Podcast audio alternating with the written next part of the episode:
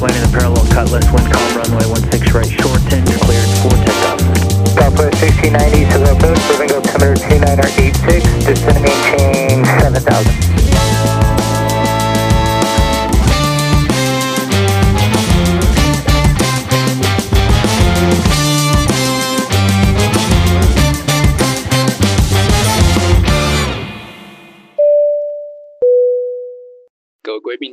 是本班级机长 Sunny，我是副机长天空之城。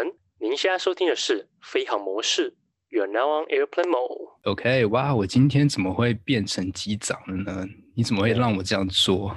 就是大家 switch 一下角色嘛。好，刚刚超卡的，我们就为了开场录了大概四五遍。对，然后我一句简单的东西都念不出来，所以今天我完全没有能力当 机长。啊，哎、欸，我们好久没有录制了，很久没有见面。对，很久没有见面了。对啊，那最近好吗？最近还可以，最近在练 commercial 咯，就是商用执照的训练。下个星期就要考试了，蛮快的有。有信心吗？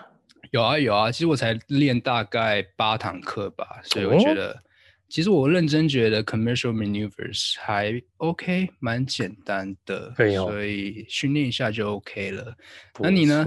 加拿大疫情啊，航空业最近就就老样子，从四月开始就没飞嘛，然后最近就还反正还有政府补助啊，所以还过得去。但是现在就是加拿大航空业全部。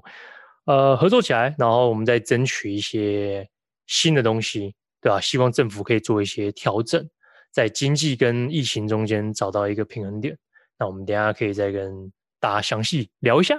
好啊，对啊，我看你前几天你的 Instagram 还有你的 YouTube，你有拍一个你们说的加拿大机师上到多伦多机场，还是？对，我们在我们在多伦多的国际机场 Pearson，然后。呃，加拿大几个大的工会，ALPA 啦，然后像呃，忘记另外叫什么，呃，大家聚集在一起，然后每一家航空公司的组员也都欢迎去。那其实有一有一两个诉求，就是希望，因为现在大家都觉得加拿大十四天的隔离，就是造成旅游业啊、航空业很大的亏损。那现在卡加利机场在 Alberta 卡加利机场现在在做一个实验。就是快筛的实验，他们现在你只要入境加拿大，那你快筛之后只要是阴性呢，你只要隔离三十六个小时，然后你就可以自由了。但是七天你要再测一次，还是阴性，然后四天再测一次，然后用快筛的方式来慢慢解开十四天的。如果这个实验成功的话，全加拿大国际机场都会跟进这样子。那就是希望说，赶快让航空业回到以前的状况。那第二个就是希望有政府补助啦，像台湾这样子。呃，对，所以至少两个就是现在加拿大航空业正在正在跟政府要的诉求。对啊，这个快筛。嗯，快筛挺有趣的，就是不太确定它的稳定性，或或者是它测验出来的一个正确性。是，现在台湾就是也是很怕这个东西，所以我想要也问问看观众，大家是怎么觉得说，呃，快筛当然他们说伪伪阴性很多嘛，伪阳性有很多。那如果做三次呢，大家还觉得有这么不放心吗？如果在台湾也要执行这个东西的话，因为毕竟这个十四天的隔离到底要维持多久？全世界大家都在在在好奇这个东西，所以就加拿大现在机场在做这个实验，不管是成功或失败，我觉得都可以得到一些好的数据吧。所以你们快筛是哪种方法？用嘴巴还是用插？好像对，好像是用喉咙的唾液就可以了。然后现在国际的那个呃 terminal 就有一个地方可以快筛，你只要是阴性，你就隔离三十六个小时，因为它好像是虽然说是快筛。就是对，好像就是三十六个小时，你只要隔离完就 OK 了。对啊，OK。听说鼻子的会比用唾液来的准确，更准确吗？对，哎、欸，我也不知道为什么，不是都是通的吗？不知道哎、欸。那鼻子那个听说真的很痛哎、欸。哦，有我做过，我觉得要看那个护士呃护理师小姐的或者是先生的技术。他弄我的时候，我觉得还他还蛮厉害，可能已经做了很习惯了，就感觉有人在抠你鼻子的后面。听说伸的很进去，是伸的很进去。你看到整根那个都在里面的，所以你只能不动，然后让它动。因为你动的话，你可能会又鼻子会压到。那有些朋友的讲法是说，如果他技术不好，他就会转的很用力，然后就会很不舒服，你很想吐这样子。对，我有看到一个网络上的一个剖面图，大概介绍一下这个鼻子的那快塞是怎么操作，到底有多后面吗？哦，我看了，我真的没办法，无法。对对啊，不舒服啦。嗯嗯，对，像美国的话，呃，我觉得一定行不通，因为我们太多政治的操作。像是我们快塞吗？对，像我们民主党的话，像现在大家知道民主党跟共和党，大家在那个总统选举嘛，对，所以很多很多操作就是民主党为了要让共和党比较难看一点，所以有些 testing site 它可能会有做出一些呃。提供一些就是 false like positive 的一个 result，真的假的？对，对，现在这是一个像是一个阴谋论的概念啦，就大家一直在讲这个。那因为我有好几个朋友，他们都有 test positive，然后大家就是很害怕，嗯、然后他们隔天就去在做呃，在做一些测试，去确定说这是真的拿到 positive，然后隔天测试的时候是显示阴性，又没有了。对，是是所以就很纳闷这个。大家会开始哦，是这个我们的快筛到底也不是快筛，就是我们的检测核酸检测 PCR 对，对有多准确？对对对。哎、欸，我觉得如果这个被当做政策操纵，这个很没有水准的。这个如果被抓到，我觉得真的是很严重哎。这很美国啊，这个其实民主党的，这很美，就是民主国家大概都是这样操作啦。Oh my god！对啊，而且我们看到这个 COVID，这是美国感染的这个人数的话，在美国就呈现一片红。然后现在因为呃选举嘛，美国总统选举，所以很多人就会说，哎，川普当选了，因为整个五十州都是红色的，对吧、啊？像网上有一个这个搞笑的图片。听说你今天 CPU training 的时候遇到一个很劲爆的事情，你要不要跟大家分享一下？对啊，这个我们节目录制今天是美东十一月六号，嗯，那现在是晚上嘛，晚上大概呃五点半。那我早上去 CPL 训练，然后我自己一个人飞。那回来到机场，我我在 Van Nuys Airport，然后我降落，马上降落的时候，然后就是塔台就出现了，哎哎，为什么跑道上有一台车？然后开始我们，嗯、然后我们当下就是因为我们 Van Nuys Airport 最近有在。就是有工程在实施，所以塔台就问一下这个呃地面上的人员说：“哎，这是你们的工作人员吗？”然后每个人说：“不是，不是 native。”然后，然后塔台就给我指示赶快离开 runway 之类的。然后我就远远的看到，呃，在跑道的另外一头。有一台车子停在停在那边，感觉好像是准备要 take off 的感觉 啊，加速了。他已经在那个跑道的那个 number 上面，感觉像 line up and wait 的感觉。对，然后这接下来就一连串的 GTA 的行动，来五六台的警车，还有两台的 police helicopter，那 直升机全部出动，ABC News 干嘛都出动。大概在机场闹了三十分钟，跑来跑去，追来追去。刚刚呃，Sunny 已经把那个影片寄给我，已经在 YouTube 上面了，然后拍的非常的清楚，非常的搞笑。有一个人开了四门的 Honda Accord，然后在他我不知道他怎么进去，但是我知道他怎么出来，他直接去撞那个机场的 fence，冲出来，然后被警察抓。然后对，这个应该是超级大众罪，不过我怀疑是，对啊，我怀疑是有一个 gate 打开的时候，他可能跟着其他的车子进来的。对，对跟着工作人员的车进来的。你觉得是选举之后崩溃吗？哎、欸，我当下真的是这样想。大家像我当，我当下第一个反应是：哎、欸，选举结果出来了吗？怎么要暴动要开始了吗？对啊，对啊，对啊。那想说没有啊，选举没有出来，那到底怎么回事？就想想，哎、欸，到底是不是因为二零二零年太艰苦了，太多人失业，然后压力太大，得到一些精神病之类的，感觉是不是去吃牢饭还比较好一点？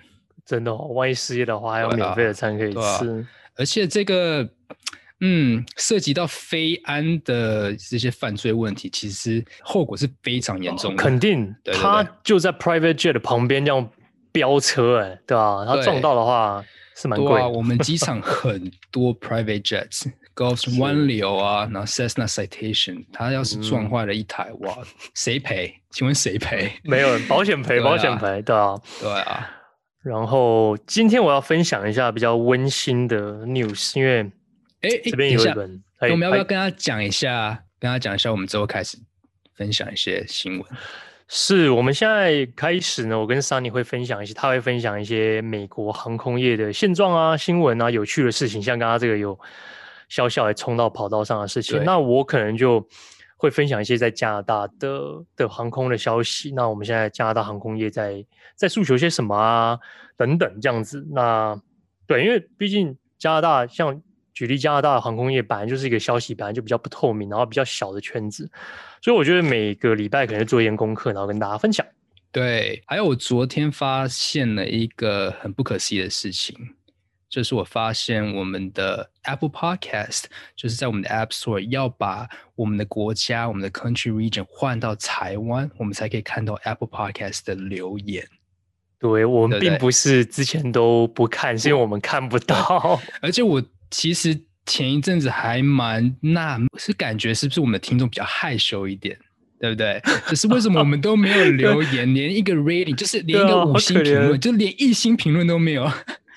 我是边缘人，就觉得哎，那我们到底是好还是烂？就是还是一颗星都不给我们，到底是怎么回事？然后到对，是最后才发现，嗯，这个 Apple Podcast 其实它这个 user interface 就是操作界面真的需要加强，或者是它。不懂为什么要换 region 换换国家才对，其实我也不懂这个这个逻辑在哪里。不我昨天去换，哇，超多五星评论。所以在接下来的每一集，我们会慢慢的，呃，从最开始给我们留言的听众，我会把你的五星评论念出来。那如果你有问题的话，我们会在节目上帮你回答。嗯、好，那在这里我们就先休息一下，and we'll be right back。OK，等下回来。各位听众您好，安全带灯号已经熄灭，现在您可以离开座位，使用洗手间。本班机没有提供餐饮服务，需要用餐的听众可以自行去家里附近的便利超商选购餐饮，或者懒惰的听众可以使用外送服务。本节目是由 SoundOn 发布，SoundOn 是台湾最优质的 Podcast 平台，从原创节目、Podcast 播放器到 Hosting 平台与商务服务。现在在网页上或者手机 App Store 搜寻 SoundOn 声浪，下载并且安装即可收听各种精彩多元的优质节目。OK，欢迎回到飞航模式。然后我们现在再讲一下另外两个最近的新闻。那在美国，我刚刚。应该讲过加拿大航空业，所以我现在可是有有一个美国的新闻想跟大家分享一下，还蛮温馨的。就是美国几家比较大的航空公司，包括 Air Wisconsin 啦、Alaska 啦、Delta 啦、United 啦，就是这些 JetBlue，他们有很多的资深的机师都提早退休，但公司应该也是 offer 他们，就是给他们很好的一个退休的。退休金的 package，对，然后他们让他们早离开，早离开呢，然后来救，呃，让自己公司新进的员工、年资比较浅的员工不被，呃，不被资遣啊，不被裁员等等，我觉得还蛮温馨的，所以想跟大家分享一下。我我想讲一下你刚刚讲那个他们退休、嗯、提早退休，但其实他们有卡在一个很尴尬的问题是，就是如果他们不选择这一条路的话，他们很可能会看到公司倒闭的状况。那、哦、对，嗯。就是因为公司要释一定要释放一些呃机师人员，因为这个机师其实是最成他们成本最大的一个呃一个开销地方。其实美国资深的机长他可以拿到大概四十万美金，嗯，对啊，如果加一些一啊加一些超飞的话，然后加班的话，他可以其实达到四十万美金，这大概什么概念？一千两百万台币。是的，税前了，税前。对对对对对。那如果他今天他要思考一个问题是，如果他不选择提早退休，那公司可能会面临财务危机，到时候倒闭，那他代表着他之后退休金，还有他一些退休福利是完全拿不到的。我之前看到一个新闻，它是应该是 United，嗯，他给的这个提早退休，比如说你已经刚好是六十二、六十三岁，那你六十五岁本来是应该正常退休，他现在给你呃。原本你的底薪，你的薪水的一半，每个月都给你原本一半薪水，然后让你早退休，拿到六十五岁。可是你不用工作了，你就基本上就已经退休了，然后这一辈子都有剩下留留着的 fly benefit 这样子。对，那嗯，其实他们现在提到退休也没关系，因为在美国 Part One Twenty One 这个 Part 一二一就是我们讲的 Major Airline 这些大的航空这个、嗯、schedule 的，对对。那它是有年龄限制，就六十五岁就一定要退休。但其实我们还有其他跟台湾比较不一样的一个航空操作，就是我们有呃私人包机这个 Part 一三五，还有呃九十一，对不对？那这些是没有对，对他们没有退休的一个年龄限制，所以其实很多资深机长还会去那些航空公司啊私人包机继续飞。我记得在在加拿大也是，其实六十五岁这个东西主要其实是飞美国不能，但是呢还有一个招数是，你就 downgrade 到 FO。就可以了。对你，如果如果你真的这么想飞，你六十五岁你 downgrade 到 FO，但是如果你 downgrade 到 FO，你 FO 六十五的话，你的那班机的机长，我记得是也不能超过六十还是六十五，就是不能两个老老人啦，就像现在你们美国总统一样，不能有两个七十几岁的主员 在前面，会把这架飞机带入一个非常糟糕的状况。对，对，对，对，就是这样子。哎、欸，这很难，因为你毕竟你已经坐到机长的位置，代表你年纪已经蛮大的。那你要 downgrade 到 FO，那代表势必你旁边的机长有可能会比你年轻。嗯，有些人就爱飞嘛，或者有些人爱教.来他还是喜欢这份工作。他不介意的话，OK。但有些人可能会有心态上的转换，他转换不过来。我相信有些人是会这样子。对，对嗯，第二个新闻是在美国。一九二零年的九月八号的时候，呃，是全美国第一班跨美洲的呃邮件航班。哦，对，那这个这个大家可以在 airmail 一百 dot com 这个网站上看。对，就是在一九二零年九月八号，这是第一个一台飞，他们当时用一台叫 DH four 的飞机，也是 de h a v i l a n d 的飞机。然后从哪里呢？从纽约，然后送呃一个邮件的包裹到呃 San Francisco，在 California。所以一百年后呢，今年的九月八号，就有三十个、三十九个 airline 的 pilot。那他们可能都有自己的自己的小 Cessna 一七二这样子，他们从纽约飞了十五个腿，然后带着一包但是假的，就是纪念性的 邮件，从纽约大家接力，对，一个人可能飞一个半小时，就慢慢飞到另外城市，然后把这包邮件交给下一个机师，然后让他飞飞飞，一路飞到 California，总共的距离呢是两千五百六十 mile，对，来纪念一百年前在美国。第一个邮件的航班，对吧？就蛮有趣的，大家有兴趣可以到 airmail 一百 dot com 这个网站去看一下，当年是哪一些人去送这个信件。那时候很酷哦，那时候每一个就像二战的那个飞行员一样，大家都穿皮衣啊、皮夹克，然后大家在飞的时候就戴一个那个眼罩 goggle。然后抽一根雪茄或抽一根烟这样飞，就就很酷。那时候还可以抽烟，对，那时候可以一边飞一边抽，对吧？我们到时候把这些新闻的那个连接都放在资讯栏里面，大家可以呃自己去看。呃，有兴趣的话，对啊。所以这两个新闻就是我今天想要分享给大家有趣的航空小新闻。都非常的温馨。那接下来就会要比较 有一点劲爆一点，比较又来又来疯狂一点的一个新闻啊、哦。那大概在两个礼拜前，大家知道 Kim Kardashian 是谁吗？卡戴，他诶，中文怎么翻译？卡戴珊？我不知道。知道吧？这个应该应该全球大家都知道吧？这个美国。蛮有势力跟很富有的名媛家庭哦。她不是嫁给 Kanye West？对，她 Kanye West 是不是？他们结婚，Kanye West 有选总统，你知道吗？他今年他他他不是因为他那个好像什么文件递出去还是什么超时？哦，是吗？所以他没有办法，所以所以他就是他没有办法选总统。嗯、当时是说这个是一个政治操作啦，为了把拜登的票给就是吸走一些，oh、然后可以让川普当选。这样子吗？好了，就是 Kim Kardashian，她为了庆祝她四十岁的生日，所以她私人包机了一个 Boeing Triple Seven，波音七七七的私人班机去一个叫 French Polynesia，就是法属波利尼西亚，这个在一个是一个小岛，在南太平洋，然后就像有点像，哎，有一个度假胜地叫什么？Bora Bora。另外一个台湾人可能比较熟悉的，波拉波拉，呃，就是快我知道你在想哪一个，过去了。对，我知道你在讲哪，马尔蒂夫，对，马尔类似那样子很漂亮的地方，这种地方。然后他去的是一个叫 French Polynesia，然后那里面群岛之间的之一的一个 private island 私人岛屿哦，所以不是随便一个人可以进去的。嗯、那他这次租的是 triple seven two hundred LR 两百 long range，那这一架飞机里面有八十八个 VIP 座位，然后每一个座位都可以 convert，就是呃变成呃就是躺平的床，然后还有一个。私人的一个 lounge，lounge 就是就是酒吧或者是一个开就要就要客厅这样，对，所以等待室什么之类的。对，那这家私人包机公司，它主打的是对全球两趴的最有钱的人，呃，进行这些私人保险服务，就金字塔的顶端了。对啊，对啊，这、嗯、是真的是有钱人才可以享受的服务。那这个就真呃遭受到很多网友的一些。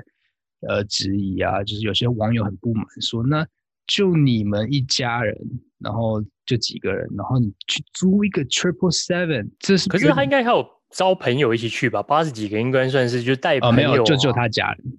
哦，真的、哦，他们是因为这个疫情的关系，所以然后出不了国，所以决定用这个私人包机带着家人去一个私人岛屿，哦、那比较安全嘛。去私人岛屿就不会有其他的一些呃 tourist，就是游客。Must be nice。对，然后就有人质疑说，那你这样很浪费，你一一个家庭包了一个 triple seven，那这个油耗，那这个对。我们呃，地球的一个 二氧化 碳的污染是怎么讲？是，你怎么想？算了吧，你怎么想？我觉得哦，我觉得，我觉得很 OK 啊。要是我有钱，我也这样包机出去玩啊。对啊，包一个 triple seven，你们狂就是一个家人，然后坐了八十八个座位，那就是 爽啊。Yeah. 然后其实他们在两年前的感恩节就已经做过一样的动作。他们那那一次呢，他们是包了七四七哦，真的，哦，哎，更大一台，真，真爽。对啊，那也就是很多人就质疑嘛，你们为什么这么少人要坐这么大台？那其实我要去南太平洋啊，啊所以我可能 Gulfstream 飞不到。对啊。那其实，哎，大家想想，美国总统做了什么？Air Force One 也是就几个人坐在那边，但其实他们美国总统是有在做事情的啦，是有在为国家贡献的。对。但其实卡呃 Kardashian Family 其实他们有贡献什么吗？一些新闻话题，可以让大家在美国的话题非常的多。对。对，饭后可以来就是。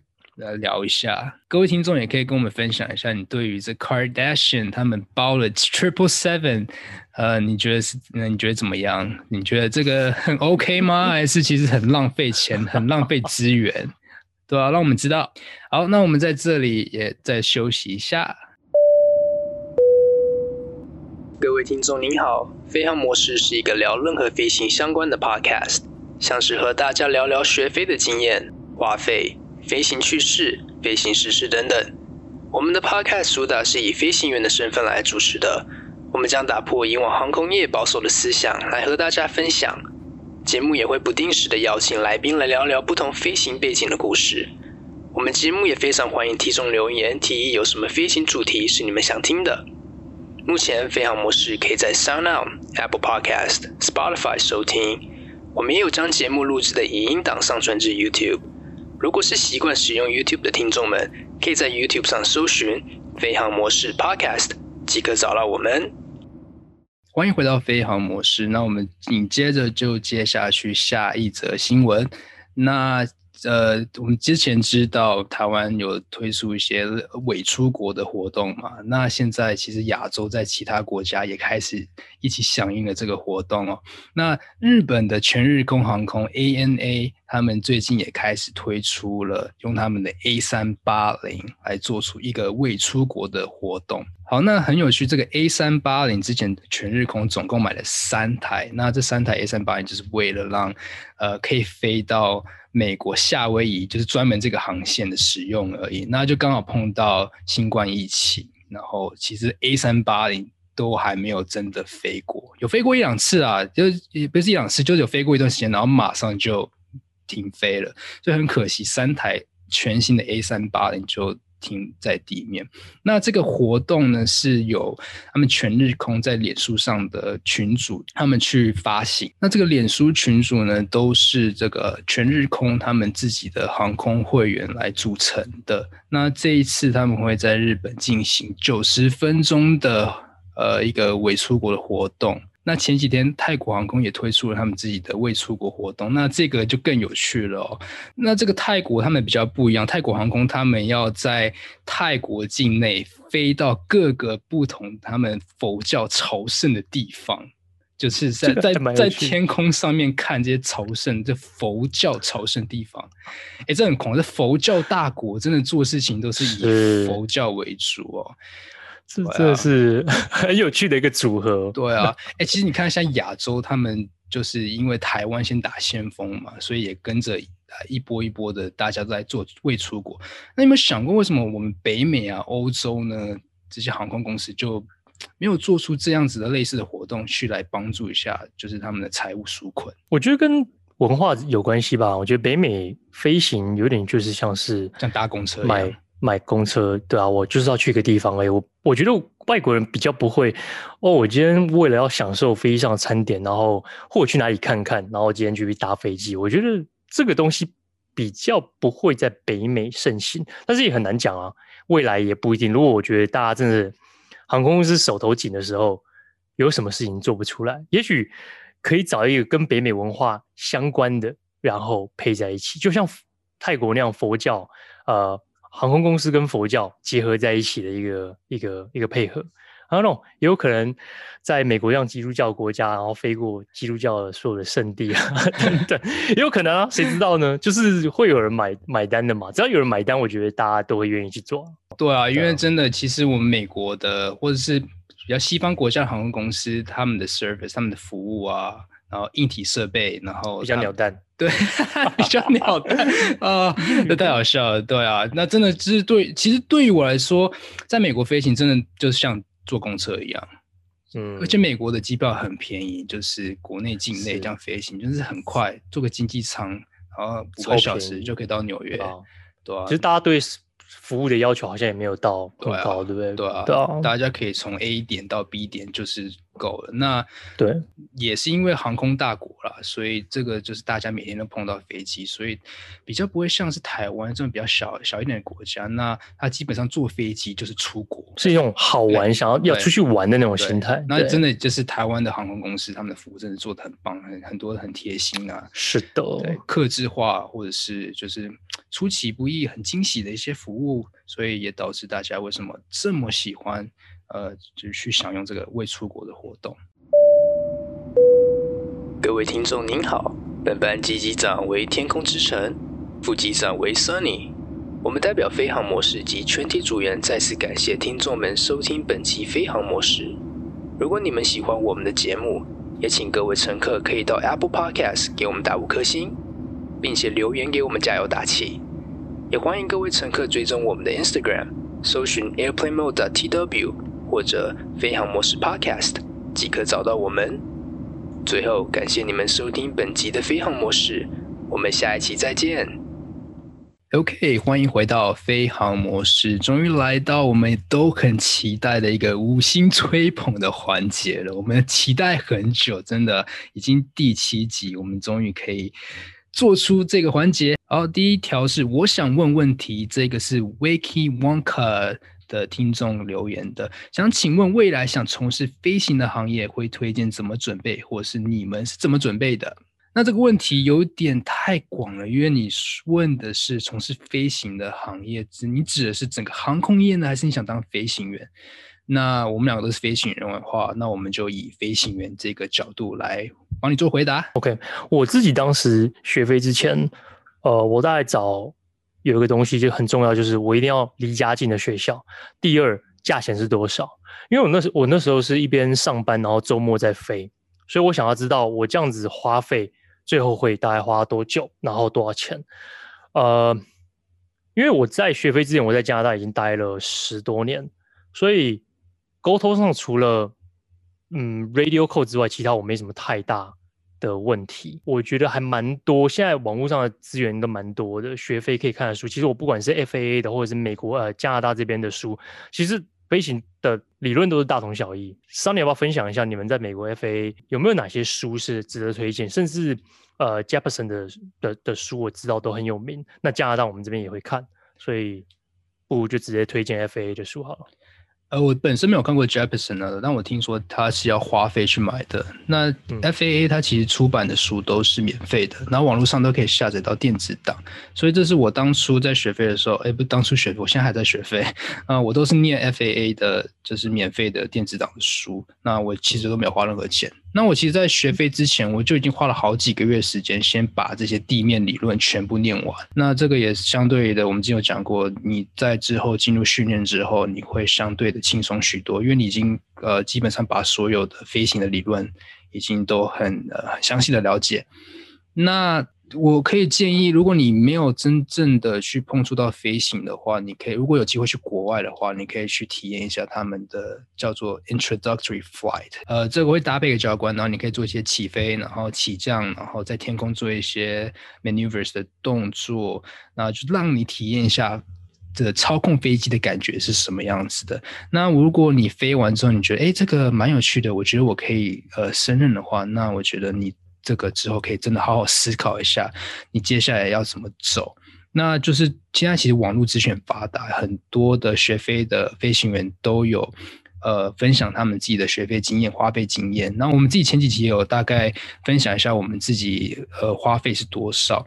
那你就选好学校，然后做好功课，然后知道学费大概多少钱，那就筹钱喽，存钱或怎么样，看你怎么样去可以拿到这笔钱。对啊。好，下一条这是来自 James Plus Two，这肯定也要五星吹捧一下。终于也有华语的飞行员 Podcast，平常就有在 follow 你们的 YouTube，加油，保证每集听。谢谢 James Plus Two，谢谢你收听我们的 Podcast，还有天空之城跟我的 YouTube。好，下一条是 Eric Chu 七七七。呃，身为台湾人，英文阅读是有一定的能力，但飞行员是非常需要口说能力的一个职业。想请问，在台湾没有出国留学，要怎么精进口说英文能力？谢谢。出国之前，我都听英文的收音，就是频道，呃，radio station 来练习，大家说英文之类的。哎，什么都听诶，对啊，就是我比较喜欢听聊天的，而不是就是真的在教你英文的东西。就是很口语的，那出国之后我就看美剧，对吧？或者是任何的剧，然后当然，当然，我觉得一开始把 subtitle 就是字幕打开放英文的，我觉得很有帮助，对啊。然后慢慢习惯之后，你可以把 subtitle 关掉，或者是一直开着也 OK 啊，对吧？我就是看美剧，然后你就可以了解到外国人平常在聊天是在聊些什么东西。我觉得学英文很重要的地方就是你要去了解外国人的幽默感。我觉得很多人学不了，是因为你不懂他的笑点在哪里。我觉得外国人的笑点跟亚洲人的笑点不太一样，没错。但是你只要抓到，其实我跟你说啦，我觉得外国人跟台湾人一样，就很喜欢拉赛，就讲干话。外国人超爱讲干话，但是你要知道他讲干话的那个点在哪里，笑点。那你只要抓到了，其实就可以跟很好的融入他们的就是。打哈哈的那个话题里面，所以我觉得抓到外国人的幽默感，他们的笑点在哪里？但是要了解，就一定要看美剧，对，然后才去了解它。你知道了解这个文化，英文就会好学很多。一定要学美剧吗？可以看一些那个英国的类似的学校，也也可以啊。当然也可以啊，可以啊，就 都我觉得都可以。但是如果是要来北美的话，就可以看一些美剧，而且挑一些自己喜欢的看嘛。对，现在其实现在很多的那些播放软体都可以放慢速度，所以你可以把速度放慢，然后你去揣摩一下他们的口音，他们怎么发音的。那他念一句，你就停下来，然后你也跟着念一句，一直 repeat，一直重复的去呃念出这句，直到你觉得哎，我的发音跟口音都很像，那就很 OK。那其实现在资讯太发达，网络资讯很发达，那其实现在很多的线上的一对一跟外籍呃老师的一个。视讯的一个平台，就是可以让提供一对一跟外籍老师，呃，用英文来聊天。我觉得这些都是一个很不错的平台。我觉得如果你有这些呃能力或者是嗯、金钱的够的话，我觉得可以考虑去呃去使用这些的英文平台。学英文的话，其实这个学英文环境很重要。最主要就是如果你可以把你自己。放在这个全英文的环境的话，那当然最好。逼迫着你每天一定要使用英文、讲英文、看英文、听英文，对不对？当初来美国的时候，我就是把我所有的三 C 产品、我的手机所有的界面模式全部换成英文，那就是，Yeah，force yourself，对，逼自己，你以后就是要用英文。那我自己平常的话，我脑袋思考，就就像我们现在讲话，我们讲的，我们脑袋想的是中文，对不对？我们思考模式，我们因为我们这种母语，但有时候我会换成英文的模式，就是我内心，我们有时候内心都会有一些内心话在跟自己讲话，那我就会用英文来去 process，就是这样。这个我我同意。我刚来加拿大的时候，然后那时候就搭公车上下学。如果有时候有些不敢讲的东西，或者是哎，我想要问公车司机，就是这站呃有没有停，我就可以在心里先假装我在跟他讲话，然后再去把它讲出来，然后就是像你讲的，模拟自己呃准备跟他有一段对话，然后是先在心里面先做个准备，然后再去讲，就是逼自己啊，就是让自己去喜欢这个地方。我觉得学英文很喜欢很重要。你喜欢这个语言，喜欢跟讲这个语言的人沟通，我觉得这是很重要的事情。所以我都会去了解外国人的笑话、幽默感在哪里，就是就是我的方法了。我不知道，对啊。好，下一条来自 TW Citizen，呃，耶，恭喜新频道开张，Finally get some aviation podcast in Mandarin，五星吹捧，终于有呃中文的航空 podcast。好，谢谢。呃，TW Citizen 的支持。谢谢。好，下一条来自废物烂烂，这个名字很好笑。好，内容很新鲜，但有些专业名词的英文就会听不太懂。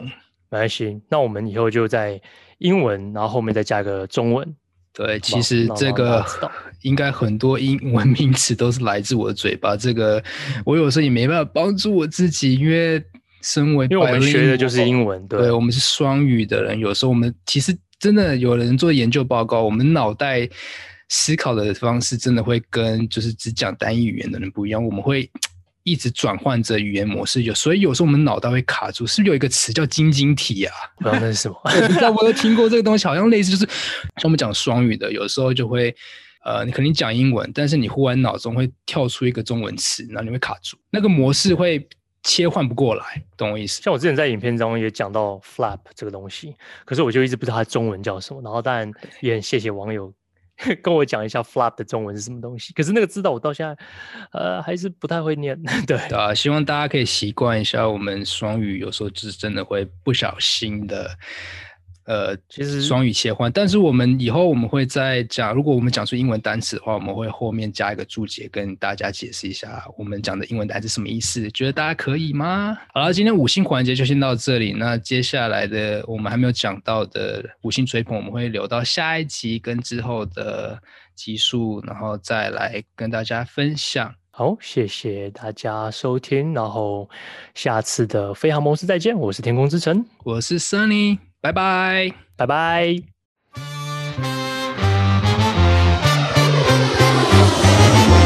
Cadet 74, traffic left base, landing the parallel cutlass, wind calm runway 16 right, short 10, you're cleared for takeoff. Southwest 1690, Seville Coast, moving altimeter nine or 86, descending chain 7000.